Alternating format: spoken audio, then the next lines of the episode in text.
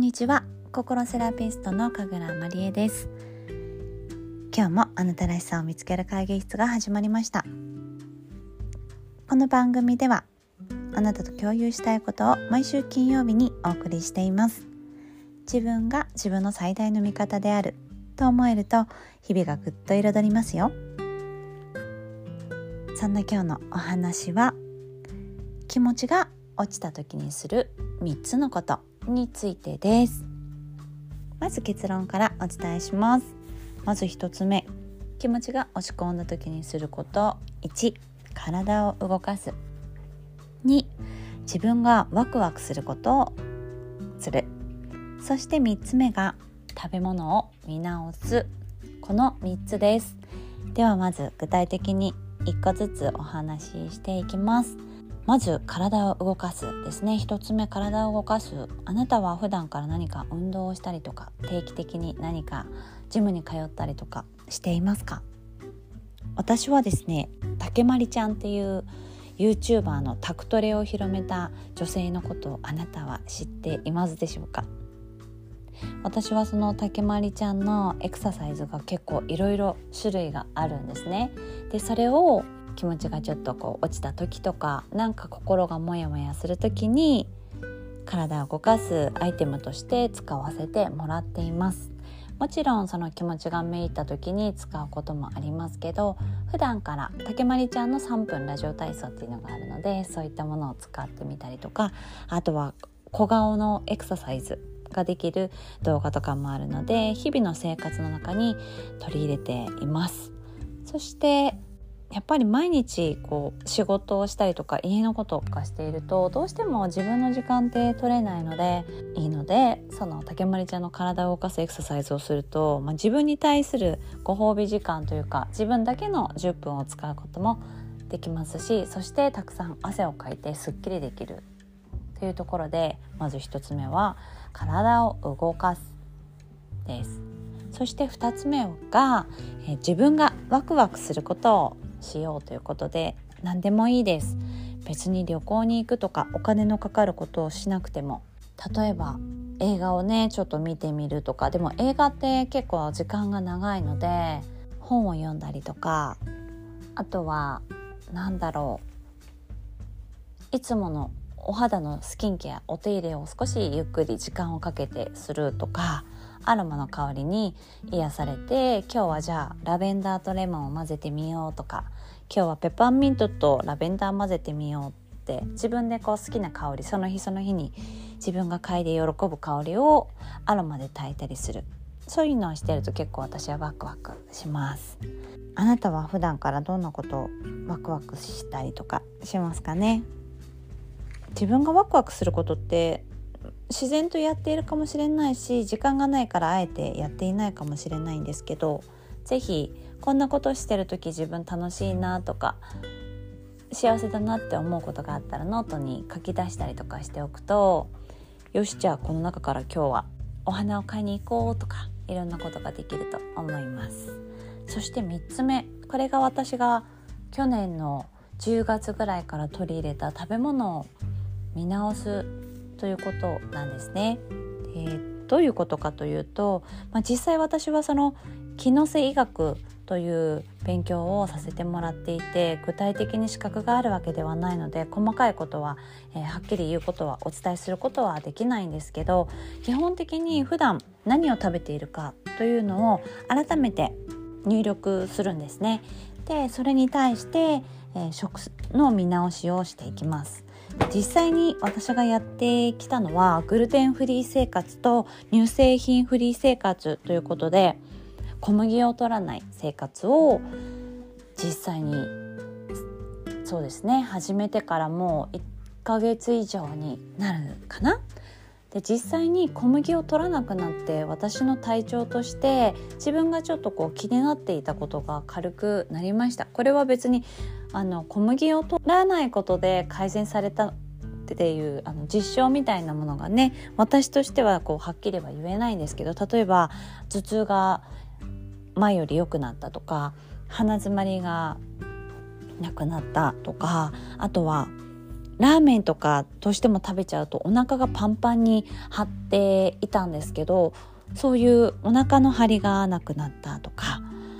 あとですねやっぱり体重も4キロ5キロ近く痩せることができました。で私が自分で体感として思うのが小麦を取ってる時ってすごく食欲が自分自身旺盛でラーメンを食べるとじゃあ明日はカツ丼食べたいとかじゃあ次の日はとにかくこのカロリーの高いものを食べたい食べたいっていう気持ちにどんどんなっていくなって。でも小麦を実際に取らなくなってから野菜がすごく美味しく感じたりとか今まで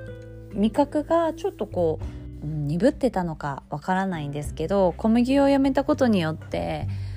自然のものの味が美味しいなって思えるようになってきたんですよね。なので食べ物を見直すっていうのもいいのかなと思います。私はちょっと気持ちが落ち込んだ時とかあとはま日々の生活の中でこの3つを意識することであまり気持ちの浮き沈みがなくなったりとかどんより落ち込んでしまうということがなくなって頑張ろうっていうそのエネルギー自体もいつもこう安定して保つことができています。もしあなたの生活の中でこの3つもうすでにしてるよっていう人は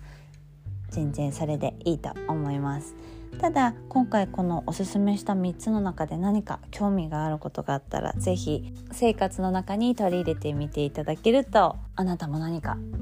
気持ちの変化だったり体調の変化がわかるかもしれないですよ。是非試してみてくださいね。ということで1月も12日ですね。こうやって2024年もあっという間に終わっていくのかななんて思いながら2024年の目標はやっぱり地道にコツコツ種まきをして確実に1ミリでも1センチでもいいので前進していくというのが私の目標です。今回ちょっとお話があのまたプライベートなお話になるのでもし興味がない方はまた来週まで放送お待ちしていただければいいと思うんですけど今回私の普段から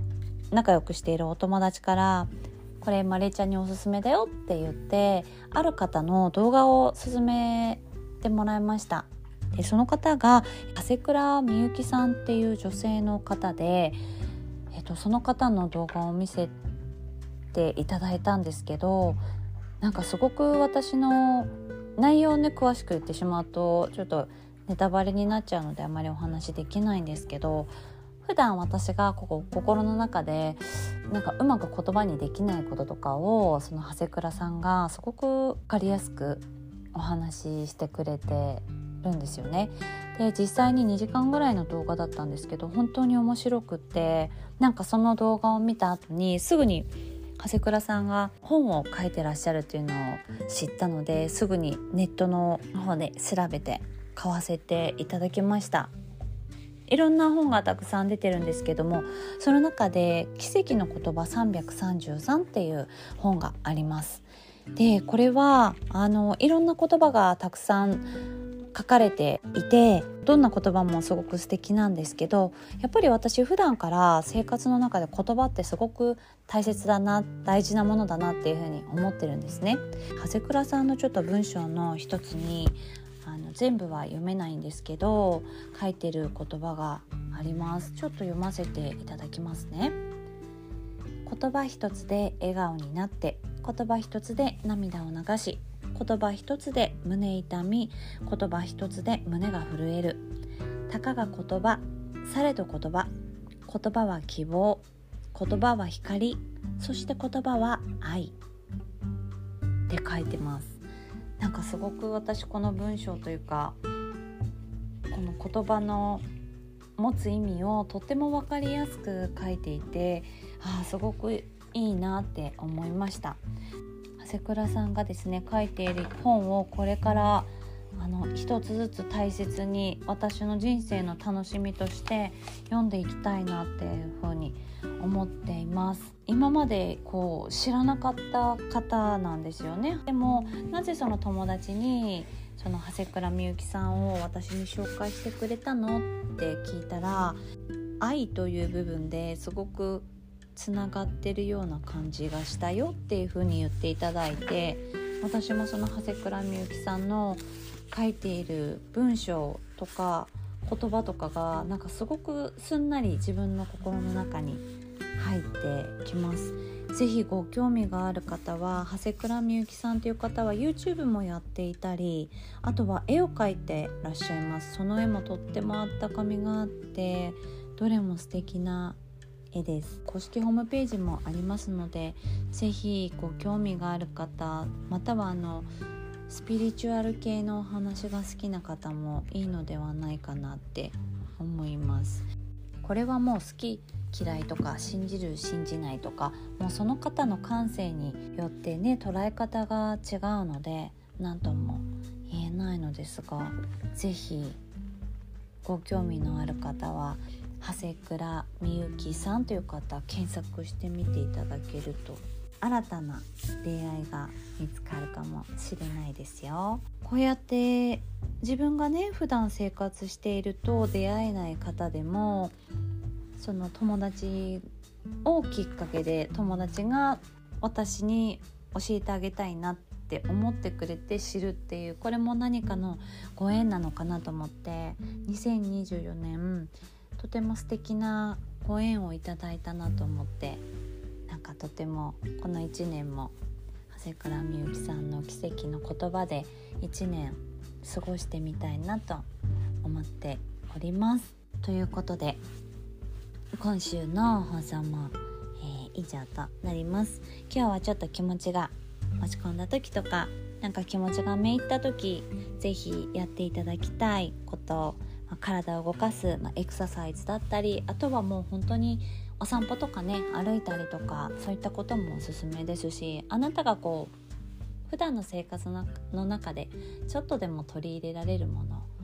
やってみていただけるとなんとなく体を動かすと心もすっきりします。そして自分がワクワクすることも是非やってみたいこととかをノートに書いてみたりとかスマホのねメモ機能に入れてみてそれを1個できただけでも充実した気持ちになると思うので是非やってみていただけたらと思います。食べ物に関しては結構自分一人でやるってなるとどうしても